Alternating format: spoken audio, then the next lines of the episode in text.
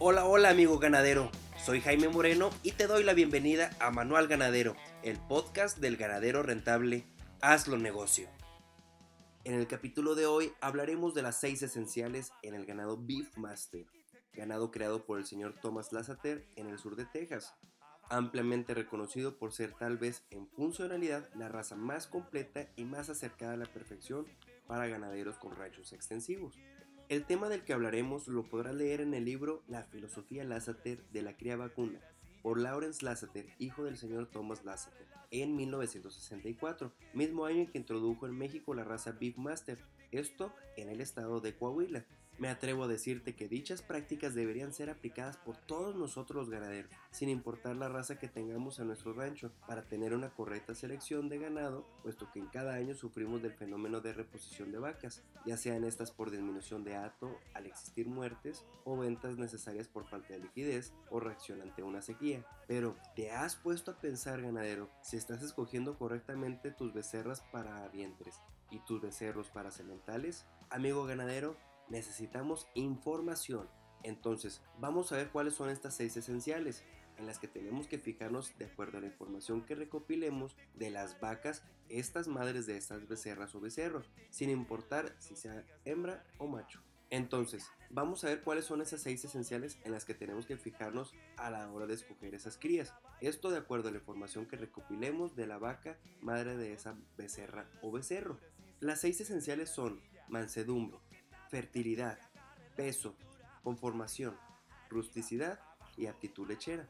En el caso de la número 1, mansedumbre, esta se entiende como la docilidad al contar con un ganado de bajo estrés. Aunque no lo creas, está relacionado directa e indirectamente en la reproducción de nuestro ganado. Te voy a dar un consejo. Si tienes un rancho grande, ten una pasta de junte cercana al corral del herradero, en la cual vayas acomodando el ganado mientras terminas de juntarlo. En el caso de que no cuentes con dicha capacidad, te recomiendo tener el ganado días extras en el corral antes del herradero, con lo cual tendrás que prepararte con pastura y con un bebedero. Ambas prácticas te ayudarán a tener un ganado más manso que se verá reflejado a la hora de errar con menos accidentes y te dará la oportunidad de que trabajen más los toros, por lo que más creas el próximo año, más dinero en tus bolsillos. Número 2. La fertilidad. Entendida esta como la precocidad que permite a la vaca obtener una cría y al toro de preñarlas. Lo que se busca es que dicha fertilidad se vea reflejada en las vaquillas preñadas a más tardar a sus 15 meses de edad y que te den una cría por año lo cual es lo ideal. Te voy a dar un consejo. Sin duda, todos queremos vacas que paran todos los años y a veces se nos olvida tener seleccionadas las vacas que deben ser nuestras favoritas. Identifícalas y de ley no dejes que se vendan sus crías. Manténlas en tus incrementos. Ojo, cuidado con esas vacas que abortan. Hay algo que está haciéndose mal en el rancho. Muy seguramente no se está poniendo sal o minerales, o no estás vacunando, o no estás desparasitando, o se preñó muy pronto, pero si no es el caso, te recomiendo deshacerte de ellas, puesto que están comiendo diokis y no quieres que herede dicho problema en sus crías. 3. El peso. Entendido este como el correcto que sea bajo. Bajo al nacimiento. ¿Para qué? Para que exista una facilidad al parto y con un elevado peso al destete. Se recomienda que en promedio pesen los animales de 30 a 35 kilogramos al nacimiento, pues hay que buscar la facilidad al parto de los animales y reducir al mínimo los problemas en vaquillas, cuales las de primer aparición. Lo ideal en un rancho es que no se necesite que la vaca tenga asistencia por parte de nosotros, los ganaderos, y que logres tener la mayor cantidad de partos de esa vaca en su vida útil. ¿Qué te recomiendo? Bueno, te recomiendo que busques tener una báscula. Yo sé que algunos ganaderos no tenemos esa capacidad de comprar una báscula profesional, pero hay básculas abajo de 10 mil pesos que puedes encontrar en plataformas de Amazon, Mercado Libre, eBay, entre otras.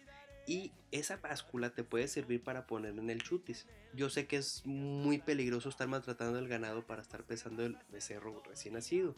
Pero en ocasiones cuando estás en el herradero, yo sé que tienes y pasa, ¿eh? Pasa esa coincidencia de repente que, que tenés alguna cría justamente durante el herradero o que viene recién nacida. Pésala. No está de más quitarte esa duda. Quitarnos la duda de la información que tú necesitas recabar. Además, te puede servir para algunas ventas de vacas viejas, te puede servir para desengañarte también de cuánto estás vendiendo los becerros, para ya cuando llega una báscula pública o de una asociación ganadera, tú ya lleves una idea. 4. La conformación. significa balance en la estructura y musculatura del animal, lo cual dará un mayor rendimiento en la carne tierna y magra por cada kilogramo de peso vivo. ¿Qué consejo te puedo dar? Bueno, busca que los machos tengan un aspecto masculino, que el prepucio sea de tamaño moderado y que los testículos sean uniformes, pues esto te ayudará a que el toro haga bien su trabajo y a no tener enfermedades. En el caso de las hembras, busca que tengan un aspecto femenino desde la cabeza hasta la cola, ubres firmes y lo más voluminosas posibles. Si eres productor que le vende a, no sé, a una carnicería, pues muy probablemente tú puedas buscar un pesito más, A la hora de estar negociando. 5. La rusticidad. Esta entendida como el proceso de adaptación a todo tipo de clima sin existir pausas en su etapa reproductiva. ¿Qué consejo te puedo dar? Bueno, no seas vanidoso con las razas. Conoce bien tu terreno e identifica qué razas son las mejores para crear de acuerdo a las capacidades en las cuales tú cuentes y de tipo al clima que tú tengas. Aún así, dale el beneficio de la duda, pues en ocasiones nos llevamos muchas sorpresas de cómo ya existe un proceso avanzado de adaptación en las razas. Sencillamente, por ejemplo, el charolais, que proviene de Francia, son animales que vienen de climas que sin duda se han adaptado a las zonas semidesérticas del norte del país, como Chihuahua, Coahuila y Nuevo León. Incluso he llegado a llamarles a veces, por ejemplo en el caso del charolais, el charolais mexicano. El ganado solito te lo va a decir, pero tienes que ser flexible, no seas de cabeza cerrada. No hay mejor ganado que el ganado croyo, pero no dejes de introducir mejor genética y claro, como lo estamos comentando ahorita, una buena selección de las crías a aumentar en tu gato ganadero. 6. La producción de leche. Entendida esta como la habilidad materna de producir leche de buena calidad y cantidad al becerro. Esta solamente la puedes evaluar con el peso al destete de las crías y también en cuánto tiempo dura una cría en estar lista para la venta. El peso del destete debe ser por lo menos el 50% del peso de la madre, pero sabemos que esto en un rancho extensivo es muy difícil de lograr cuando no existe una completa suplementación. Consejo, muy trucha con esas vacas que no crean bien a sus becerros o incluso que eh, las olvidan. Esas que les decimos las malas madres. Es muy común que cuando mueves el ganado avances una larga distancia y las crías se vayan quedando atrás. Esto por cansancio. Las vacas deben regresarse e incluso mugir o bramar o cuando llegas a un atajo, es muy común que salgan despavoridas, que salgan corriendo las vacas y dejen a las crías debajo de un mezquite. Pero de igual manera deben de hacer por regresarse y llamar a sus crías en el caso de que las crías se hayan quedado ahí solas acostadas en el suelo. También cuando se atasca una cría en el ensolve de un presón o aguaje, la vaca debe estar presente ahí cerca cuando llegues al lugar de los hechos. Recopila información. Ojo, en dichas situaciones eres testigo de lo que estás viendo. Estás en vivo y a todo color presente e identificando cuáles vacas son las malas. Pero imagínate cuántas crías no has perdido por una mala madre. Esas crías que se han muerto debajo de un mezquite, ya se hace por hambre o atacadas incluso por un coyote o alguna especie de felino. Bueno, esto es todo por hoy. Estas son las seis esenciales, te las vuelvo a recordar. Mansedumbre, fertilidad, peso, conformación, rusticidad y aptitud lechera. Esto es todo por este capítulo. Esto es Manual Ganadero, donde el ganadero quiere un ganado rentable. Hazlo negocio. La canción que escuchas a continuación es Arriba y Abajo del grupo Caballo Dorado, orgullosamente originario de Chihuahua. Un fuerte abrazo a mi amigo Eduardo Gameros y a todos sus compañeros de Caballo Dorado.